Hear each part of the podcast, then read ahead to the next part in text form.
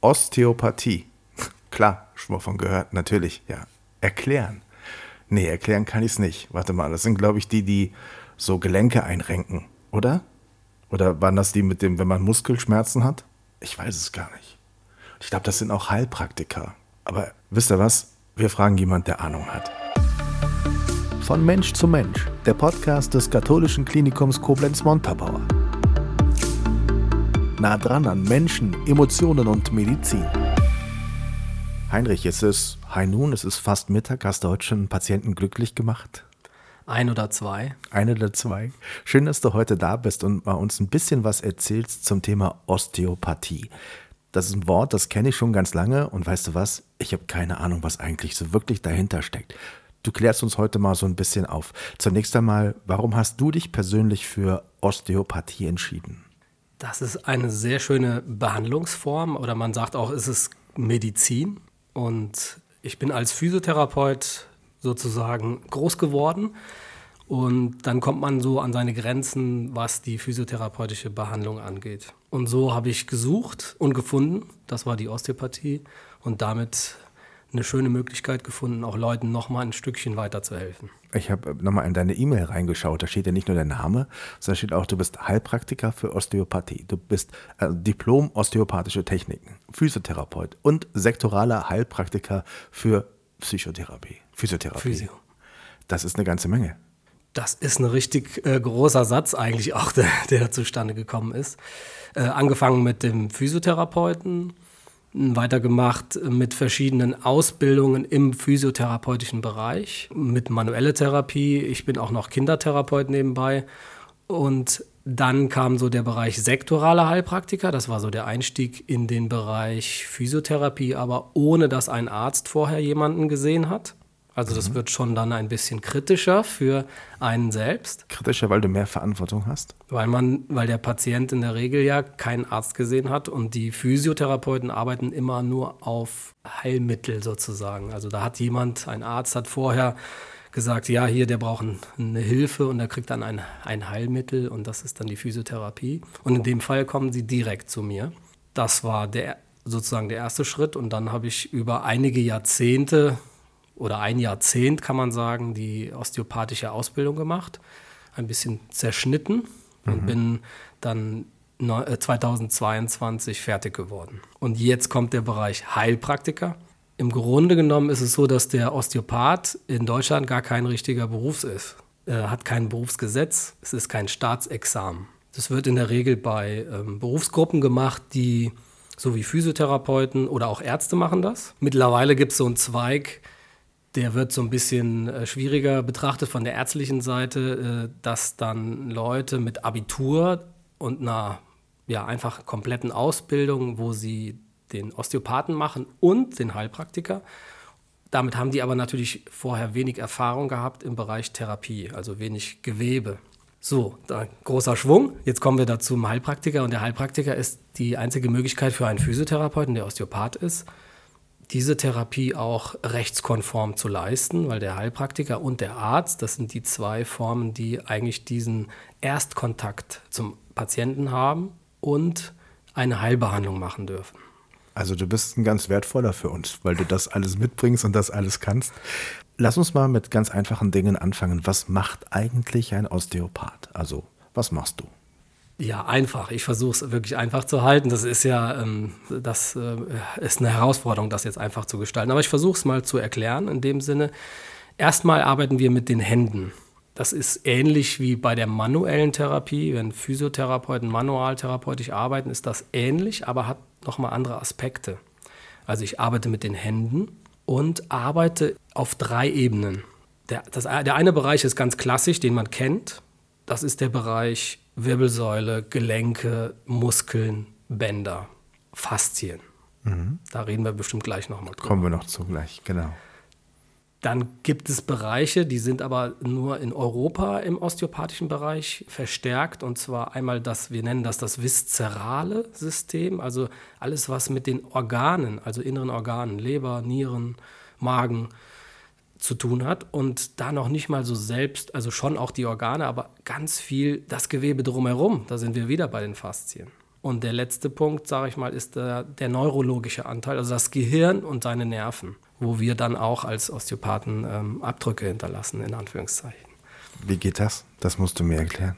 Gerade bei Nerven geht es viel darum, auch zu spüren, in was für einem Zustand befinden die sich. Also während der Ausbildungszeit zum Osteopathen wird sehr viel Gefühl trainiert, sehr viel Sensibilität für die Hände, für die Finger, um Spannungsmuster im Körper zu fühlen. Und gerade wenn es um Nerven geht, die ähm, manchmal fühlen die sich an wie so eine Spaghetti im, im, äh, im lebenden Körper, die kann man aufspüren und man versucht mit gewissen Techniken, die dann zu beeinflussen.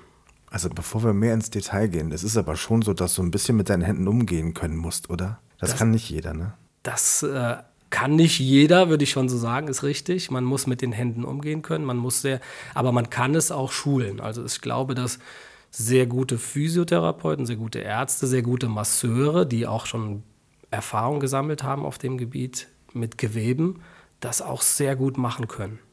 Wann hast du gemerkt, dass du da eine, eine Fähigkeit hast, schon als Kind beim Kuchenbacken oder wann ist das gekommen, dass du gemerkt hast, du kannst mit den Händen da ein bisschen mehr? Tatsächlich habe ich nie Kuchen gebacken. Meine erste Ausbildung ist auch kommt wo ganz anders her. Ich bin Industriemechaniker, Fachrichtung Maschinensystemtechnik, also Eisen. Okay, das ist wirklich eine ganz andere Richtung. Ne? Und ähm, den Physiotherapeutenberuf habe ich kennengelernt, als ich selber verletzt war, eine Knieverletzung hatte. Und da habe ich gemerkt, oh, das ist ein Job, ja, die können einem weiterhelfen, in die Richtung will ich gehen. Und dann als Physiotherapeut selbst, man hat manchmal noch so das Gefühl, ah, man kann irgendwie jedem helfen, aber es gibt da irgendwie noch irgendwie Blockaden dazwischen, wo es nicht dann weitergeht. Und da kam dann die Osteopathie dazu. Und dann wird automatisch natürlich Gefühl gefragt. Am Anfang ist es abstrakt, weil man denkt, warte mal, so, so musst du da rein dich denken oder so dich da reinfühlen. Aber später wird es zur Normalität. Und ähm, man wird immer schneller, man vertraut seinen Fingern immer mehr. Und das ist so, wie ich das gemerkt habe. Was muss ich haben, um bei dir Patient zu sein? Und in welchem Stadium muss ich auch sein der Diagnose? Also gibt es da den klassischen Patienten für dich oder bist du in ganz vielen Bereichen aktiv? Das ist das Schöne an der Osteopathie. Man hat sehr viele Bereiche offen. Gleichzeitig ist das von der klassischen Medizin ein bisschen ähm, widersprüchlich gesehen, weil wie kann eine Sache auf so vielen Ebenen wirken? Und da kommt die Faszie zur Sprache, weil wir alle durchzogen sind mit Faszien in jedem Anteil. Die Faszie verbindet alles. Sie ähm, hält uns elastisch oder eben nicht, wenn wir sie verkümmern lassen. Und das ist der Ansatz, um, um den es da geht. Was ist eine Faszie genau? Lass uns das erläutern. Ähm, ich erkläre sehr häufig, weil viele Leute, die äh, Fleisch essen, ähm, so eine Hähnchenbrust schon mal in der Hand hatten, bevor sie ähm, gegart wurde. Und da gibt es so, so eine kleine Schicht oben auf dieser Hähnchenbrust. Das ist wie so eine ganz dünne, pergamentartige Haut. Und wenn man die dann äh, irgendwie zur Seite schiebt oder wegschneidet, dann rollt die sich teilweise ein, ist super dünn, sehr fest. Also man kriegt sie mit dem Messer auch schlecht teilweise weg. Und das ist ein Teil der Faszie. Also jeder Muskel ist damit umhüllt. Diese Faszie ist im Grunde auch der Anteil, der unsere Wirbelsäule hält. Wir sagen zwar immer Wirbelsäule, aber eigentlich äh, ist die Wirbelsäule gar keine Säule, sondern die lebt ja nur durch die Elastizität und Spannkraft der Faszie und durch die Ansteuerung der Nerven, die dann die Muskeln steuern und dann kommen wir zu einer Bewegung. Und die Faszie durchzieht uns komplett und die wird in der sagen wir mal, westlichen Zivilisation sehr stark verkürzt, in Anführungszeichen. Dann kommen noch ein paar andere Faktoren dazu, dass ich vielleicht zwei Monitore habe und der rechte Monitor wird immer stärker beachtet als der linke. Dann habe ich schon mal so eine äh, Art festgesetzte Position in meiner Halswirbelsäule. Und wenn ich das acht Stunden, vielleicht zehn Stunden mache und habe noch einen gewissen Stress dazu, jetzt kommt der nächste Bereich Stress, das heißt Adrenalin, da kommen Hormone mit ins, ins Spiel und dadurch verändert sich so eine Faszie, die, die verklebt, die verbackt und zwar auf verschiedenen Ebenen. Und das ist der Anteil, wo der Osteopath ansetzen kann, helfen kann, die mitzulösen, die geschmeidiger zu machen, Störungen zu beseitigen, damit dann die ja, beispielsweise die Wirbelsäule wieder funktioniert, auch die inneren Organe wieder normal funktionieren. Und dann habe ich so eine Art Selbstheilungsprozess angestoßen. Und da, darum geht es bei der Therapie des Osteopathen. Ist das nicht eigentlich ein Ansatz, den man ganz oft wählen sollte, weil er, er klingt so vernünftig, er macht so viel Sinn, wenn du es erklärst? Absolut. Der Gründervater der Osteopathie, Andrew Taylor Still, das war ein Amerikaner, der hat ähm, schon 1890 gesagt, das Einzige, was, wo er noch mehr Sinn drin sieht, was man noch mehr studieren sollte, ist die Faszie. Und circa 100 Jahre später ist das erst richtig passiert in der, in der klassischen Medizin. Äh, vorher war das einfach nur Füllgewebe. Diese Faszie zu bearbeiten, muss auf jeden Fall einen hohen äh, Aspekt haben. Natürlich kann ich als Osteopath Strukturen, die kaputt gegangen sind, ein Meniskus, der gerissen ist, ein Kreuzband, was ab ist, ein Herzinfarkt, da kann ich natürlich nichts dran tun. Da, da ist eine Strukturdefekt, aber man spürt meistens schon sehr früh, oh Mann, hier läuft irgendwas aus dem Ruder, hier ist irgendwas ich komme gar nicht mehr morgens raus aus dem Bett, ich habe äh, Schmerzen, wenn ich mich bewege. Und das sind diese Zeichen, wo man eigentlich schon äh, in Richtung Osteopathie denken könnte, wenn es natürlich nicht was Gravierenderes ist wie ein Herzinfarkt oder äh, andere Erkrankungen aus, dem, aus dem inneren Bereich. Kannst du deine Patienten sehr schnell erfühlen? Also du fasst sie an und du fühlst sehr schnell, was Status quo ist, was los ist? Das trainiere ich immer weiter. Mhm. Das ist auch Ziel einer solchen ähm, Befundung in der Osteopathie. Also die Osteopathen machen manchmal komische Sachen, also die muten von außen komisch an. Da greift jemand ganz am Anfang an den Kopf und dann fragt man sich, warte mal, ist das jetzt ein, will der mich jetzt hier irgendwie äh, esoterisch äh, bearbeiten? Aber das geht um Spannungsmuster, die im Körper, und da kann man am Kopf zum Beispiel das abgreifen, wo die sich befinden. Ich bin sicherlich noch im Prozess, dass ich da noch besser und schneller werden möchte. Ich behandle immer auch noch sehr viel im Verhältnis zu vielleicht manchen äh, ja, gestandenen Osteopathen, die, die dann auch sagen, nein, ich darf nur ein oder zwei Probleme eines Körpers behandeln und je mehr ich mache, umso schwieriger muss der Patient das wieder kompensieren. Mhm. Du bist Osteopath und Heilpraktiker. Ist der Osteopath ein Heiler? Ist das eine logische Konsequenz? Nein. Okay. Der Osteopath äh, hilft quasi bei der Heilung, Eigenheilung des Körpers. Äh, die Definition von Heiler habe ich jetzt nicht nachgeschlagen, aber der Heiler, äh, ich habe von Heilern gehört, in, ich glaube in der Schweiz gibt es sogar Kliniken, die arbeiten mit Heilern und der Heiler hat ja irgendwie keine richtige Definition und was der macht, weiß man auch nicht genau. Das ist in der Osteopathie anders. Die Osteopathie ist, ähm, so wie ich das mitbekomme, sehr nah am ähm, evidenzbasierten Therapiebereich. Also sie äh, prüfen ihre Techniken. Ähm, es ist halt nicht jede Technik gleich geprüft, aber sie prüfen ihre Techniken und dadurch ähm, will man natürlich klarstellen, das ist kein, keine Heilertherapie, sondern es ist eine Therapie, die äh, wissenschaftlich belegbar ist. Mhm. Wir haben uns im Vorfeld Gedanken über die Themen natürlich gemacht, über die wir heute sprechen möchten. Du hast eine Frage mitgebracht und hast gesagt, renkt der Osteopath die Gelenke ein? Also ist das offensichtlich etwas, was Menschen bewegt. Tust du das? Gelenke einrenken? Ich selber tue es tatsächlich ganz selten. Was ich nicht mache, ist an der Halswirbelsäule zu arbeiten mit solchen Einrenken.